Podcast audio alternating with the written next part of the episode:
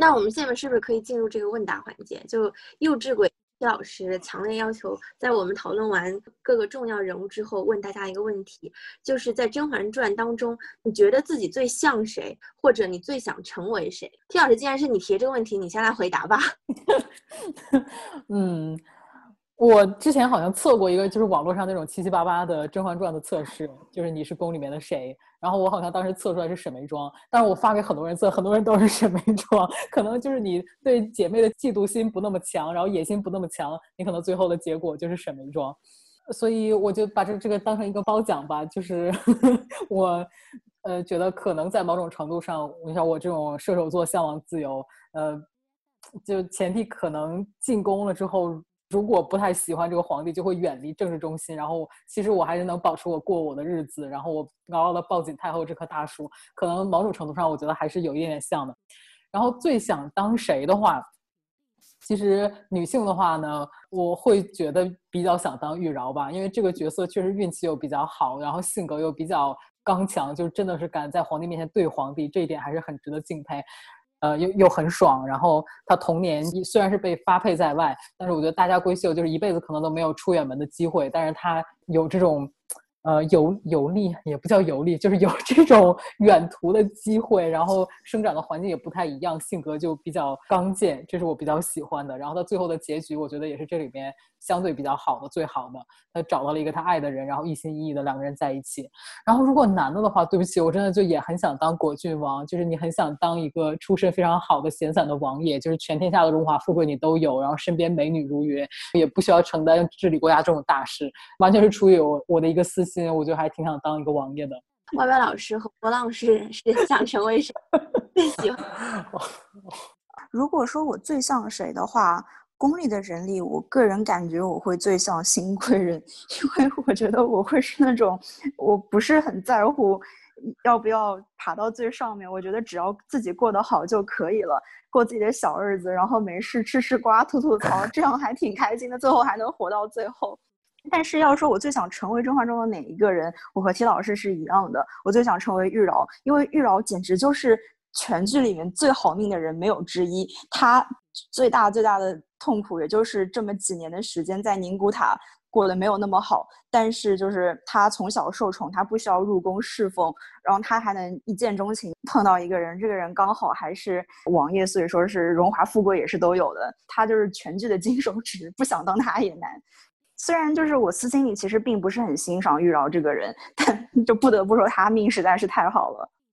有点好奇，你不欣赏她的点是什么呀？杜青老师前面说到沈眉庄有一点 judgmental，我没有感觉到，但是我在玉娆身上。体会特别特别明显，很多人觉得他敢怼皇帝是一个很好的品质，我也承认这一点非常不容易。就像我也很欣赏叶澜依身上的这一点，但是我觉得他很多时候没有意识到，他之所以有这样子的 privilege，是因为首先他的姐姐是最受宠的妃。其次，她自己长得非常像纯元皇后，以至于她进来就是滴血验亲的时候，皇帝都已经看她看呆了。我觉得她很多时候，虽然她这样做本身是没有错的，但是她给我一种她看不起其他没有像她这样做的人。就是尤其是她一开始说，我宁愿嫁于匹夫草草一生，也不愿意嫁就入宫门王府半步。但是之后她就真香了。我在想，如果你之前并没有真正意义上接触任何。王爷啊什么的，你怎么能说出这样的话？他某种程度上是有一种。优越感就是觉得说我和别人不一样，别人注重荣华富贵，而我不看重，我只想找一个心爱的人。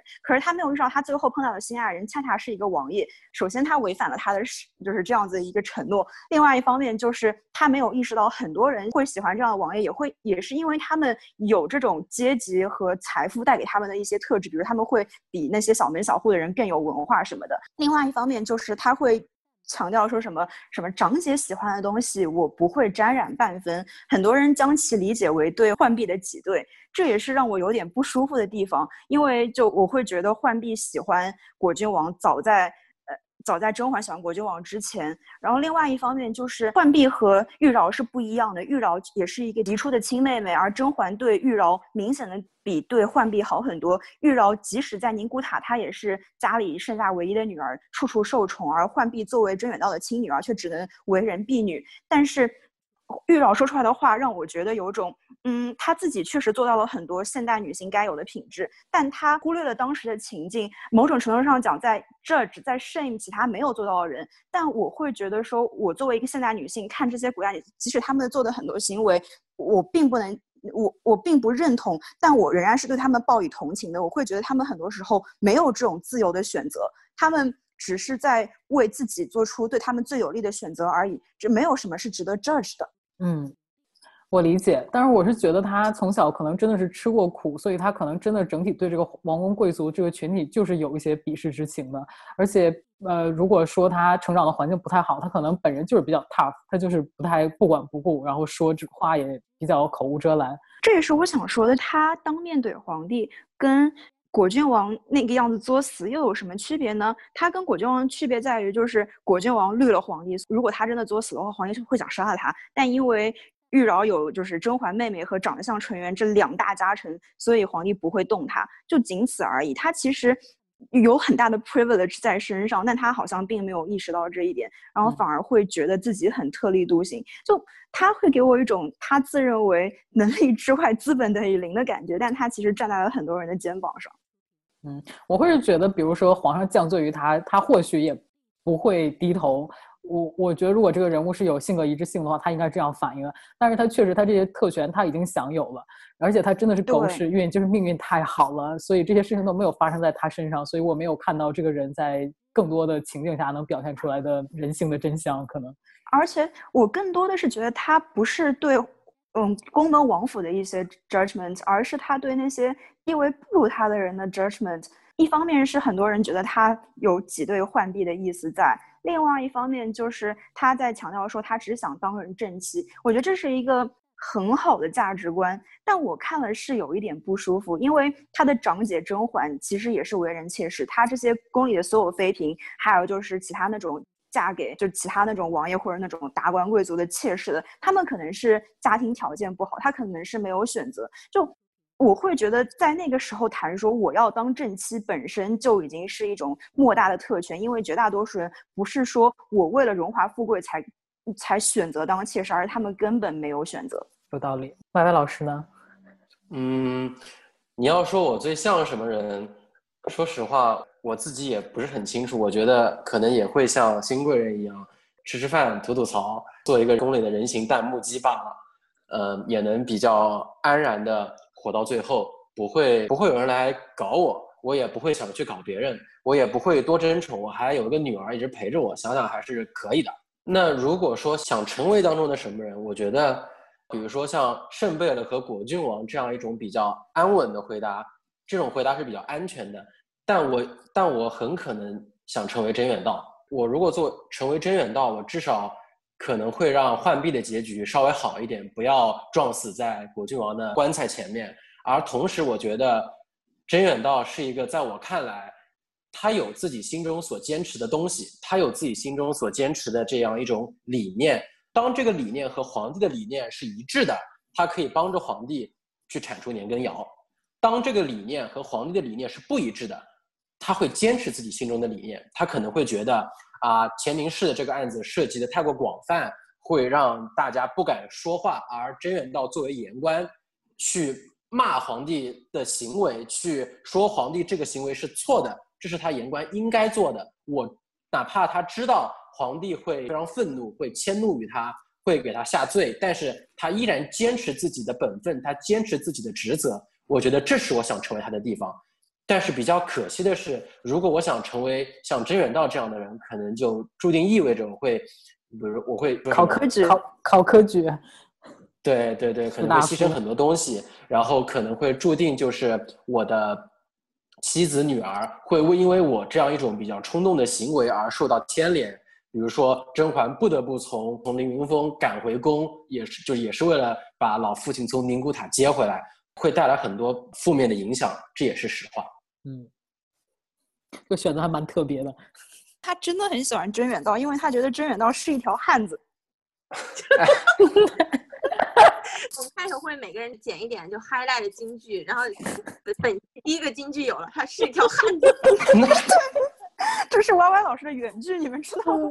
可能真的就是大家从来写甄嬛的时候没有没有写过甄远道这个人物，我们节目首发一下。因为甄远道其实也不符合难得啊，就是他也出轨啊，搞浣碧对他妈，对他不符合男他也不是个特。别渣的男，就是他也没有特别渣，他对浣碧很渣，但是他对其他人倒没有很渣。大家忽视他，可能就觉得他他犯了所有男人都会犯的错误吧。没有扎的很明显，就他不像皇帝那么扎，或者他不像苏培盛这样特别有特点。对，草草呢？T 老师刚对我进行这个灵魂大拷问的时候，我非常认真的问了 T 老师一个问题：请问谁是本剧翻白眼翻的最多的人？提名那个人，那个人就是我。不是不是华妃吗？就但是因为我不像你们看了全剧嘛，我本来觉得那个叶澜依翻白眼也蛮多的，而且她又性格这么直爽可爱，我对她其实比较垂怜的，比较喜欢她。结果 T 老师也告诉我是华妃，虽然我蛮喜欢蒋欣的，但是我感觉就华妃这些所作所为我干不出来。所以比较难说我像谁。嗯，如果华妃就是做人不这么狠毒的话，那可能我愿意做爱翻白眼的华妃吧。但是 这有一点难度对我来说。如果想要成为谁的话，我也跟田老师有讲，就是我应该会选择成为皇帝，然后发起一个自上而下的革命。给这些妃子都自由，然后彻底就改制，然后我我们我们你是要当总统吗？对，我们提前时间内化啊，对，就是这样。然后金老师把我大骂一顿，说我说我完全忽略当时的时代局限性之类的。如果我如果我的话，我可能会做皇帝，然后给大家带来更大程度上的幸福，最后把自己送上断头台吧，就也可以。我觉得好顺着没事曹操的思路的话，其实不应该当皇帝。我觉得当皇帝的话太难了。其实按照真正古代的规矩的话，其实皇后对于后宫是有很大的权利的。我觉得如果按照你的思路，你不用去考虑皇帝，这个太难了。如果是当一个皇后，管好一个后宫，然后后宫姐妹和谐相处。我觉得这样是不错的，就是我觉得其实很多时候《甄嬛传》后宫的制度是可以改革。就我觉得很多人他们想就是不得不争宠，是因为内务府会拜高踩低。如果你之前受宠，后来失宠的话，就连就是该有的份力都没有，每天吃饭都是馊的。在这样的情况下，就所有人都会想争宠啊。但如果就是你皇后监管好内务府，保证说每在每一个位分都有该有的份力，该吃饱能吃饱，能吃到肉，能有一些就是。那种物质条件都很充分的情况下，很多人他们就不愿意争宠了。我觉得这样子就是需要传播一些那种就是后宫姐妹互助的思想，这样可实现性更加会大很多。对，而且要定期开设一些课程，比如说教你读杜甫，教你读李白，教你学习如何呃 accounting one on one management one on one，就不要总是只有几个人可以学这种东西。遇到好的可以让他们负责，就是互相帮助，就是不能大家都就是无聊的在宫里待着，无聊在宫里待着，大家都会想争斗，都会想获得更多的权利。但是如果大家有事情做了，就比较好。我这越说怎么越像现在的现在的公司里面的事情，感觉感觉到时候大家都会变成在皇宫中当中芸芸耕作的工作人员，也比较可怜。后宫企业可是大文化，可大家都变成自己，最后还是要被这么一个男的搞，还不知道这个男的行不行，还不知道这个男的活好不好，然后还不能在外面找男人，不能获得一些姐妹们自己的幸福，那有什么意思呢？就我我们还不如发动一个大革命，然后大家共共和共和共和，嗯，对各大家可以各回各家去寻找自己喜欢的自由或者爱情都可以，对吧？我觉得这样更好。而且你想，就是皇后做的事情比你还比较有限，然后她还要仰人鼻息，还要看皇皇帝的面孔，那不如把皇帝毒死算了，然后直接就皇后就可以直接篡位，像叶卡特琳娜大帝一样，就是她她把自己老公杀了，可以继承整个沙皇俄国，多好，对不对？所以就皇帝这个人是一定要死的，是一定要杀的。那我我本人成为皇帝，我就可以在这个位置上为大家造福，我觉得这样挺好的。我也想搞大革命啊。我觉得甄远道是唯一一个有可能实现就是什么政治理想和政治诉求的人。你这个叫温和派，温和改革派。对，我你是温和改革派。对，对，那我去当皇帝，跟你里应外合，然后我们 在朝堂上互相唱戏。对你就是你你就是我的威廉一世，我就是你的俾斯麦嘛。而且雍正的时候，一六几几年、一七几几年，这什么文就不是文艺复兴啊、启蒙运动都可以起来了，就从思想上而言也不是不可以，就是隔壁华盛顿和和乾隆也年份也没有差多少。从法理性而言和思想上而言，在那个年代实现共和也不是一个不可以的行为。没错，对，这是被我带偏大成为历史狂想者、妄想者。那我们回到《甄嬛传》来进行一下 T 老师最喜欢的彩虹屁环节。来，我们 竟然这样定性的。我们今天甄选讨论大会最重要的就是夸奖《甄嬛传》这部作品，它立意之深，对人物塑造下了非常非常多多的功夫。就比如说你们讲了这么多的女性角色，这么多男性角色，后宫这么多妃子，我会感觉。就在没有其他教辅的帮助下，我已经能感觉到你们所说的这些体现的这些角色身上，他们非常丰富的个性，他们每一个妃子都是绝不一样的。尽管说都是宫里的女人，可是你都不会把她们搞混。即使是一些戏份不是很多的宫女啊，或者一些被打入冷宫的妃子，我都能体现到她们身上的个性。所以我觉得从这一点上来讲，我作为一个甄学门外汉，都觉得，嗯，这真的是一个挺不错的作品。对我都写了一篇论文来歌颂了，我觉得我已经没有什么更多可以说的。李老师，我们都没有读过你的论文，你应该仔细跟我们讲一下，你这个论文，呃，是用什么样的方法论来歌颂《甄嬛传》的？也没有歌颂啦，我就是我记得我好像还是有一些女性主义视角的，就是呃，批判起来也是要批判它这些结构性的问题，比如说就是在这样一个非常极端男权的畸形的。呃，环境之下，然后所有女人之间的都是一种肚子政治的竞争，这种是根本上的不合理的，导致的这些女人之间的争斗。当然，这个我觉得也也非常的浅显了。对不起啊，大家这是个本科生时期的论文，大家不要批判 太多。问题就让我当皇帝就可以解决了。好，你继续。我觉得如果把这部剧集比喻成《红楼梦》，是有一些些。高抬他，但是我真的是有从他这些细节的布局上的这种草蛇灰线、绵延千里的质感上面，是有感受到《红楼梦》对这个作品巨大的影响的。推荐给草草看的 B 站的有一个 UP 主叫做五条虫，他解读了所有的这些剧集里面的细节、人物的心理、微表情之类之类的。然后你真的是看出在呃所有的细节方面，导演是真的把这个人物的前后的一致性做到非常就是高度的一致。这个人物的走位是真的和这个剧情的。前后的这些悬疑的点都是串联在一起的，而且人物之间的对话呢又做的不是特别的满，很多事情都是留白，然后给观众的一些猜测，然后你自己要把这些线索串联在一起。我觉得是真的把观众当观众，尊重观众的一种创作的心态，是给你一些思考的空间，然后让你一直就是全神全神贯注的跟着它剧情走。这个剧情真的很干，没有什么注水的嫌疑，所以这部剧在我的看法来说就是。中国电视剧在二零一零年之后的最高峰吧，所以其实我并不是一个传统的宫斗剧的观众，但是对于这部剧的话，我会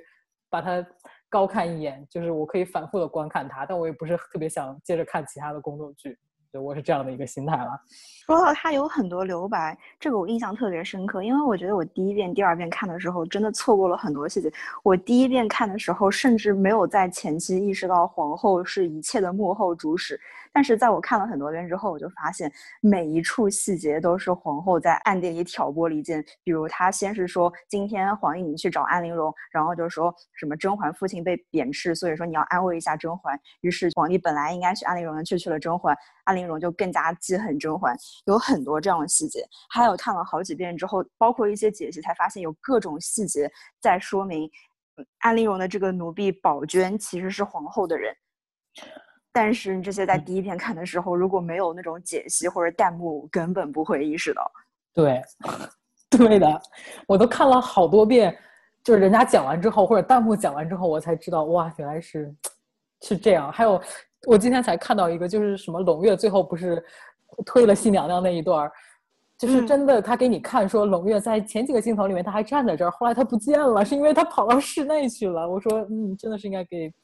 这个副导演点赞，副导演这些细节做的看的真的非常的紧。我实际上想补充龙月这个点，就是他跟他的额娘，当时的额娘不是生母啊，就是这个静妃，很可能在私下里给龙月灌输了很强很强的观点：无论发生什么，无论有什么，无论情形有多危险，你无论如何要帮着你的西娘娘。因为当时他这句话等于是判了宜修的死刑啊，就孩子会撒什么谎，但是。就是我们后来再看、再想、再猜，觉得很可能静妃在私底下让胧月灌输了很强的这样的观念，才让甄嬛最后有机会绝地反击。是的，是的。前期有一段好像是甄嬛和皇帝很恩爱的这种，然后有一群碎玉轩的下人站在门口，柳珠特别兴奋的样子，然后你就会在一个非常小的角落里面看到浣碧有一副非常非常就是。他不是很开心，但是又要努力掩饰的那种眼神在，就是你能看出浣碧他确实一开始就不安分。他其实是他也许心里会想的是，为什么站在眼前和皇帝恩爱的不是我，我只能站在奴婢的位置上。所以就是每一个画面都有这样子小细节，第一遍看的时候根本不会留意，但是你每一遍他都能发现新的这样子细节，就会觉得制作上面非常的精良，而且导演群戏每一个演员都非常的用心。同意。嗯。《甄嬛传》是一个非常，它的整个剧情是非常连贯的。它的每一个人的性格，当这个性格一旦确定下来之后，这个性格就不会改变。在一个长达七十六集的这样一个时间线，算十三年这样一个时间线上，就是我们能很清楚的看到一些人的情绪的变化、情感的变化。但同时，在当一件事情发生，每一个人对这件事情似乎都做出了符合他们性格的行为。这种连贯性跟统一性是我非常喜欢这部剧的理由。编剧没有吃书，不仅没有吃书，还很好的完成了这部剧里面的每一个人的性格的，这是我想说的。嗯，我觉得还有一个点，嗯，也是回应之前的留白吧。不仅仅是这种细节上会有一些很明显的暗示，还有一些东西是你看了很多遍都会有争议的一些，比如说就是基于原著的改编，是不是甄嬛？有没有可能是甄嬛提前放的明矾？或者到底是不是浣碧故意让小象掉出来？这些虽然原著里面都很明显，但是剧里面故意没有明确的表现出来，以至于这些并不是一些有共识的点，反而是很值得讨论，有很多深意。我觉得这也是做的很好的一些点。它正是因为有这样讨论的开放空间，才会让吸引更多的人去探讨、去追究这些细节，然后通过这些细节去得到一些即使是作者还有导演自己都没有意识到的隐藏的推测解读。我有一点好奇，大家看了《甄嬛传》之后有没有去看其他的呃国产宫斗剧？因为感觉那一阵儿那几年宫斗剧就是最 trendy 的一个题材。后来出了什么《如懿传》啊、《延禧攻略》啊这些好多好多，大家都有看过吗？嗯，我《如懿传》看了大概一半，但是后面就看不下去弃了。就这可能跟我个人的一个审美有关很大的关系。我会希望说它的设定。嗯，首先他自己的设定是需要一贯的，不需要就是娃娃老师之前说的吃书这样的。还有我知道你作为宫斗剧，它讲就是后宫的情情爱爱，这放在古代根本不现实，所以它不可能百分之百的忠于历史。但是我希望它至少和历史上的一些设定是有一些一致性在里面的。我觉得很多时候我不太能接受《如懿传》，我看到后面有一个那个好像朝鲜来的那个妃嫔，我不记得她叫什么名字了，就是她因为。对金玉妍，她喜欢那个朝鲜王爷，然后后来好像就直接追出来。虽然我知道这个在剧上面他非常抓马，但是就是我会觉得这个实在是太不现实了。就我尚且能接受，比如说和侍卫或者和太医谈恋爱，但是我觉得如果在宫里面直接好像是不穿鞋吗？去追一个外面进来的王爷，就是我我会觉得说这个不现实到 让我不太能看下去的程度。对。虽然是同一个导演，我也觉得《如懿传》他就完全没有像《甄嬛传》这么尽心尽力的去拍了，所以他是同一个导演吗？啊，不是不是，说错了说错了，他后来拍那个孙俪演的那个叫什么《芈月传》？芈月传，芈月传，对我觉得制作就完全不是一个等级了。是的，为啥退步这么大？只能问导演本人了。可能是剧本的问题。对，我觉得就是导演肯定很有能力，但是一部剧能成功是需要一些。天时地利人和的一个导演也不能总是他无论出什么戏都是精品。然后我顺着刚刚波浪之前提到的关于这个历史的重合性和一致性来说，我作为一个所谓的直男，我一开始不接触宫斗剧，是因为我觉得里面的东西会显得有一些所谓的荒谬和有一些不符合史实。但实际上，我发现当我接受里面的一些设定，比如说百分之百成功的打胎药，百分之百成功的怀孕和天下和什么药都能闻出来的太医这些事情之外，当它整个剧的逻辑是符合朝代的一些事情的，会有大事，会有小事。比如说雍正，他就是会有这个年羹尧这样一个事情作为一个主线任务出现在他的第三年，就是会有弘历作为一个不受宠的阿哥出现在这个剧里面，就是有这些，我觉得就够了。它需要符合一个比较基本的这个历史的框架，不要出现太这个太出格的这种不符合历史的情况，我觉得就够了。而且说实话。后来自己去翻史料才发现，就比如说，因为清朝时候的史料留到现在的还是很多的，《甄嬛传》里面有些会用到这个史料的原句，比如说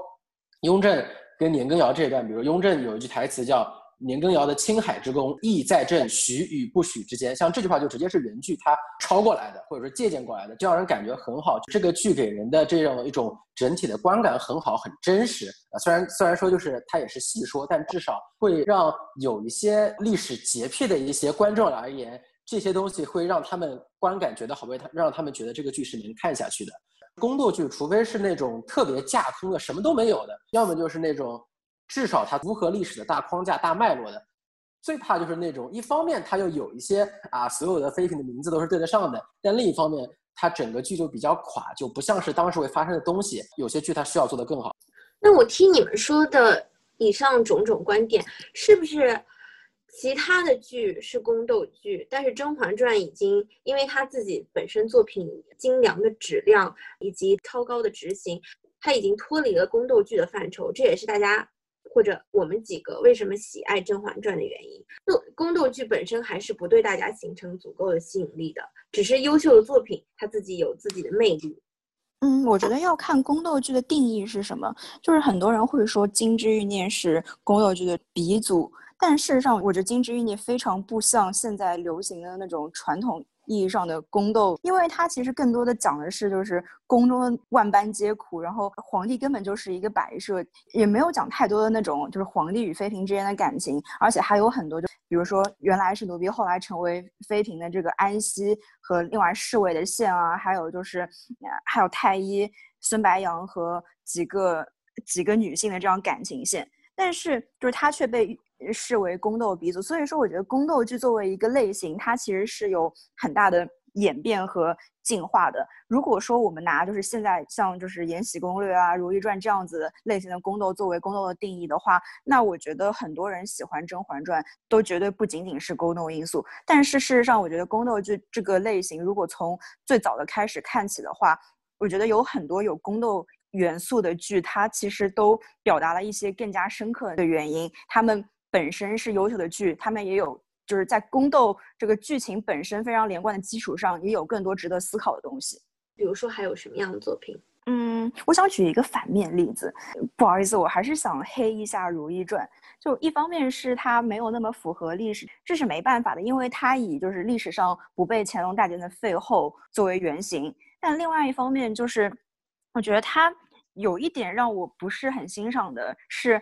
其实我能感觉得出导演的野心，他是想体现出就是，嗯，皇宫中的婚姻围城，帝后本来相爱，但是却因为宫斗或者说就是作为皇帝这种身不由己，导致他们的爱情分崩离析，这是一个很大的主题。但是我会觉得没有表现好，是因为就是它宫斗元素很多，但是这个宫斗本身和爱情的关系没有那么大，而且如意。他的他跟甄嬛不一样，甄嬛是一个有德报德、有怨报怨，就是爱憎分明的人，而如懿的话更多像是一朵白莲花，她很多时候把自己放在目标的位置上，很多人。呃，很多人都会攻击他，但是他却不会维护自己。所以说，一方面观众看得很苦，另外一方面就是正是因为他一直成为众矢之的，而剧中的乾隆并没有维护他。所以说，其实我们从一开始就是除了他们反反复复说的什么墙头马上以外，也并没有能体会到他们的爱情。我觉得在这样的基础上，他宫斗也许他宫斗会有一些出彩的元素，但是我作为观众，我。不满足于只有宫斗，我会觉得说，如果只是宫斗的话，如懿其实她并不是一个很擅长宫斗，而且过得很惨。但如果讲爱情的话，我也没有看出如懿和乾隆有多少爱情，所以就没有那么喜欢。嗯，我在这里我想夸一下这个《金枝欲孽》，它里面的这个最主旨的观点，讲述的是在后宫当中，大家都非常非常的苦，大家在。困在这个后宫的这样一个局势当中，寻不得自由的这样一种情况。但事实上是他对于他已经不仅仅他是本来就不局限于宫斗，大家之间斗来斗去，他强调的是就是在这样一个非常困苦的大环境下，我们要去追寻，或者说很多人为了去追寻一些更更伟大的东西、更美好的东西而牺牲掉一些东西的情况。呃，而且《金枝欲孽》里面对于爱情的描述，我觉得是非常好的。我至今仍然觉得，在下过雪的午后，在太和殿门前的广场上，安息和孔武一个脚印一个脚印在雪上踩的那个场景特别的美。还有就是在玉莹第一次侍寝之后，呃，孙白杨把那块玉佩放在御花园假山上那一幕，也特别特别让人心痛。所以就是《金枝欲孽》能够做到，它不仅仅局限于宫斗。它还涉及到一些更伟大、更远大的一些主题，同时它这里面的爱情也十分让人动容。我觉得这是它《金枝欲孽》做的非常非常好的一点。而同样是涉及到历史，我有我有一点想提，我小时候看过的印象可能没有那么特别深的一部，我不知道大家有没有听说过《孝庄秘史》？它里面对于看过是吗？嗯，呃，它里面对于宫斗本身，就是说，当我说妃子本身之间的斗来斗去表现没有很多。它里面反而出现了一个没有任何宫斗水平、智商很低，然后但同时因为获得皇帝宠爱可以无视一切的这样一个角色——海兰珠。她不会宫斗，她被人利用，但是她什么事都做不好。但是皇太极喜欢她，所以她根本不需要斗，她就是后宫里面就是最受宠的嫔妃，她什么事情都不要做。呃，而同时这部。就是这部剧另外一个特点就在于，它对于一些实性的描写非常的非常的这个准确。就是所有的主线剧情，比如说皇太极要入关之入关之前去世，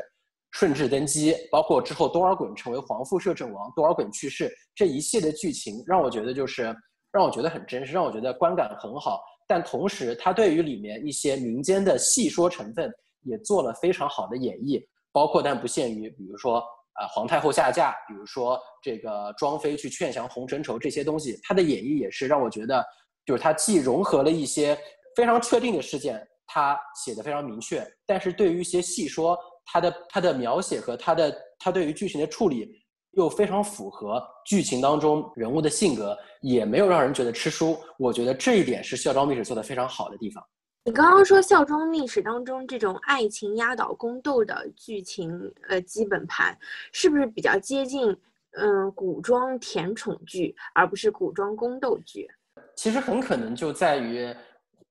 也就是皇太极也好，还是顺治也好，他们都算是异类，因为皇太极是真的为了为了这个海兰珠，他从前线回来，然后海兰珠死后，他可能七天七夜都什么不吃不喝不睡觉。就然后很很早就去世了，就是他真的很爱海兰珠，这个是有史书记载的。他宁可仗都不要打了，都要回都要回家去看心爱的女人最后一眼。而你说你说到这种甜宠剧，很可能就是我记得更早的时候比较流行的，包括《宫》和《步步惊心》，是吗？对，我觉得穿越剧大多数都是。对，这个就更符合一种现代人的观点，就是啊，你穿越回去和八阿哥谈恋爱，和四阿哥谈恋爱，然后他们都非常的甜，这种样子，这种就更多的是融合了很多新的元素在里面了。就我觉得这个是和《孝庄秘史》是有区别的，因为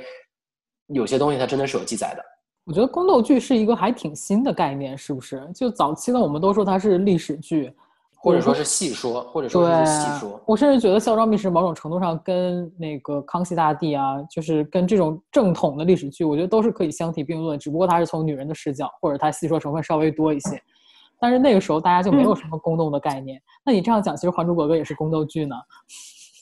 啊，是啊，是啊，是啊，但是 就是《还珠格格》当然算是宫斗剧。对，我这一点我超级受不了。就是薇薇老师一直跟我说，他看的最早的宫斗剧是《还珠格格》，然后想说，就是《还珠格格》这哪门子的宫斗剧啊？对，可能也不能用。补充一个点。我在看宫斗剧之前，我一直觉得宫斗剧的主线应该是爱情，因为这讲的是在后宫之中，就是皇帝有很多女人，然后女人互相争宠。我觉得爱情应该是这个基础。但是我看了《甄嬛传》之后，我才意识到我这种想法大错特错。事实上，就是前面 Y Y 老师提到两部剧《金枝欲孽》和《小庄秘史》，刻画爱情刻画的其实远远比就是无论是《甄嬛传》还是后面的很多，无论是甜宠还是普通宫斗，就是这些剧来说要深刻很多，因为他们刻画的爱情更加真实，更加的令人。印象深刻。尤其是我要补充，就是《孝庄秘史》，我觉得它更加符合历史剧而不是宫斗剧的点在于，呃，我非常被。嗯，孝庄和多尔衮之间的感情震撼到，但同时就是你会意识到，孝庄他虽然很爱多尔衮，但他会把太多太多东西放在多尔衮之前。这不代表他不爱，不代表他不珍惜这些爱情，或者说没有这个爱情。但是他作为一个女性，她当时面临的压力，她作为皇太后，作为庄妃，她作为顺治的母亲，她有太多的责任在。然后这个时候，就是我觉得这样子对爱情讨论，就可能更像是我们。现代社会成年人对爱情的看法，因为就是我们不是活在一个真空之中，我们看待爱情不是百分之百就是像果郡王一样的恋爱脑。我们会觉得多尔衮是一个很真实的人，他爱孝庄是真的，他想篡位也是真的，而孝庄也是一个很真实的女性。她嗯，她很在乎爱情，她不满足于仅仅是像古代就随便嫁一个人侍奉，但她同时就是她知道自己肩上负有着比爱情更重要的责任，是大清，是儿子。还有很多别的事情，而《甄嬛传》的话，它爱情反而没有那么重要，或者说爱情不是它重点需要体现的。虽然它把整部剧的主线包装为就是一开始她是纯瑶皇后的替身，之后就是失忆离宫而爱上果郡王，而皇帝之后回心转意开始意识到他对甄嬛的爱，但事实上我会觉得爱情其实只是《甄嬛传》中就是互相权力争斗、甄嬛夺权之路的一个注脚。同意。波浪老师说的非常深刻，我也很同意。虽然我还只是一个小学生，我想补充的是，我也是看了很多对《甄嬛传》的解读之后，我越来越相信，就是甄嬛可能一开始就没有那么单纯，而且她确实是一个非常贪恋权势。她在最爱果郡王、最爱皇帝的时候，也没有那么爱这样一个观点。而且是我越看越会觉得，其实有很多细节都能体现这一点。尤其是，嗯，我一开始会觉得，在前期，至少在甄嬛知道她是纯元皇后替身之前，她其实过得很幸福。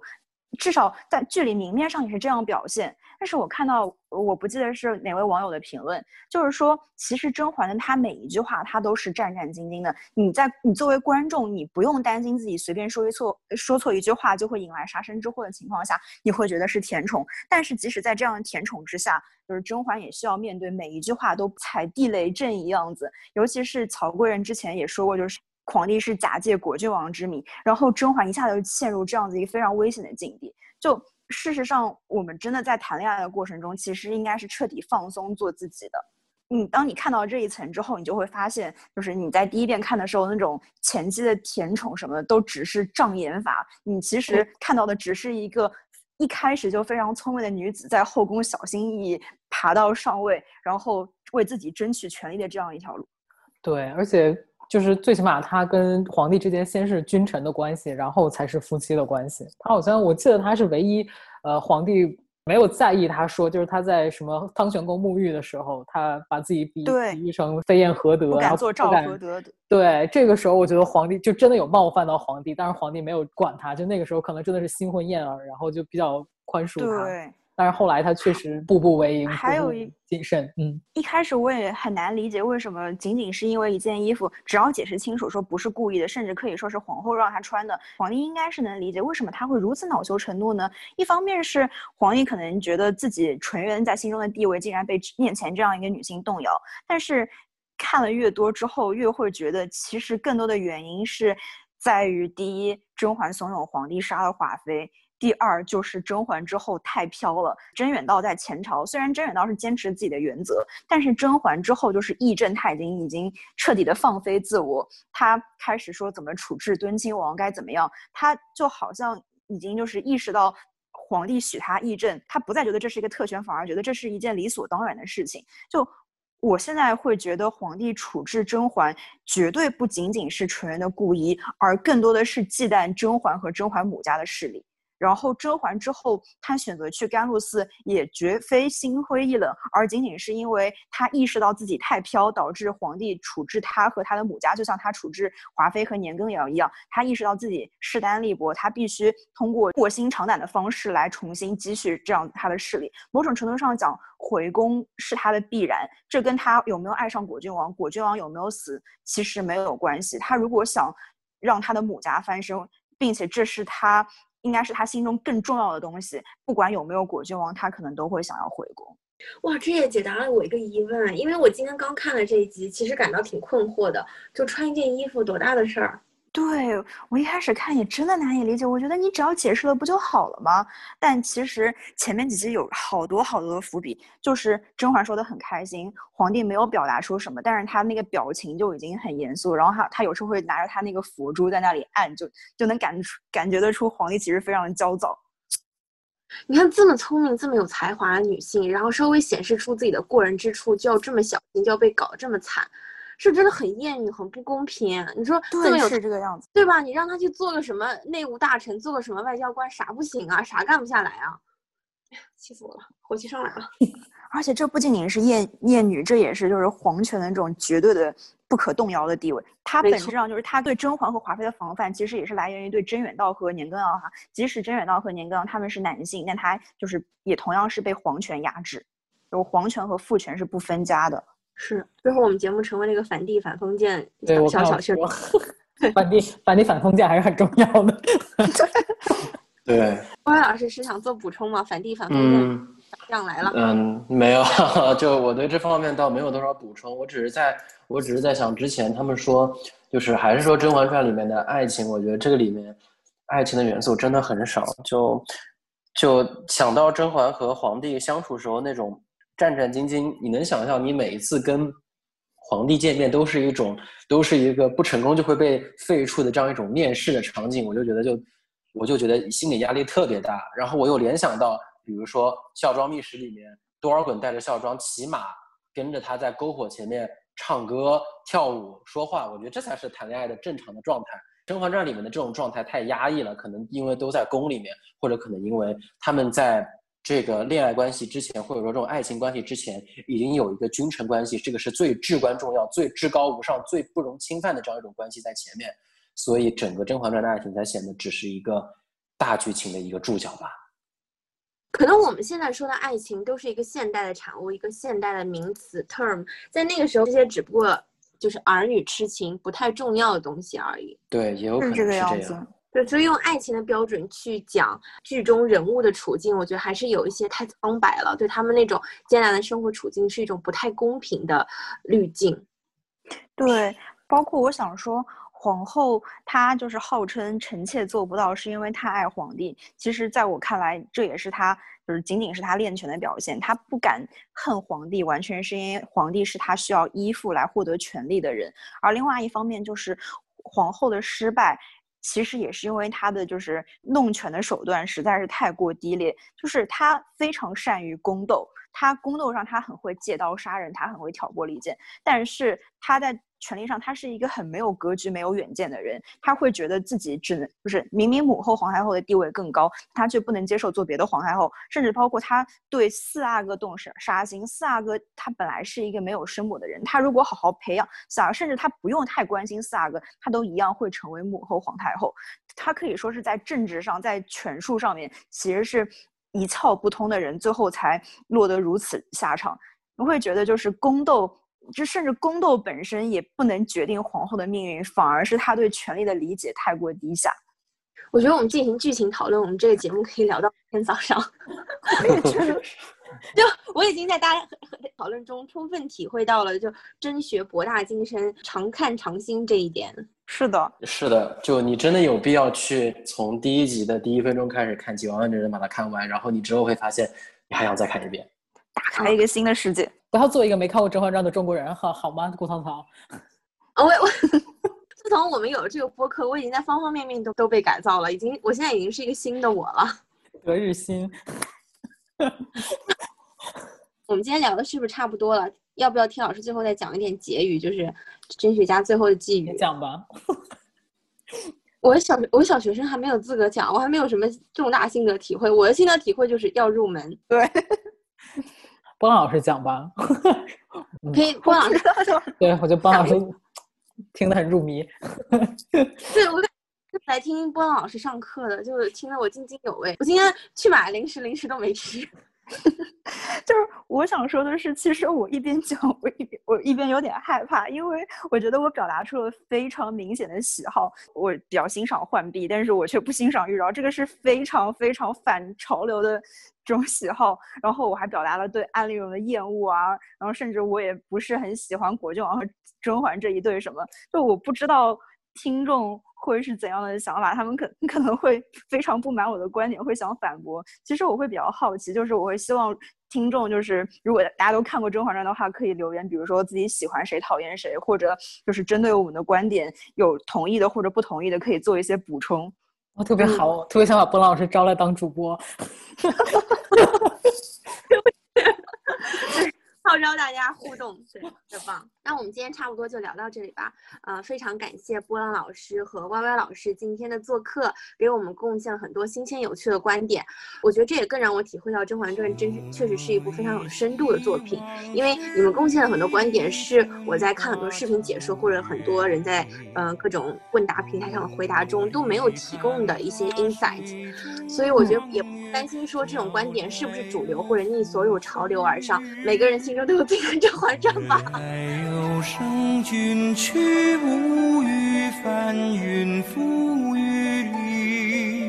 感谢大家收听本期播客。如果关于《甄嬛传》你也有想说的话，或者你有想点播的话题，欢迎到微博、微信公众号和豆瓣小组给我们留言评论。你也可以在微信公众号内、喜马拉雅、荔枝、苹果 Podcast、Pocket Cast、小宇宙等平台上收听我们的节目，还可以通过 RSS 链接进行订阅。在上述所有平台搜索“姐妹合众国”或者 “Sisters United” 就能找到我们。那么今天的《甄嬛传》就聊到这里啦，下期节目再见，拜拜，拜拜，拜拜。相偎依，愿无相忘，愿无相负，又奈何恨。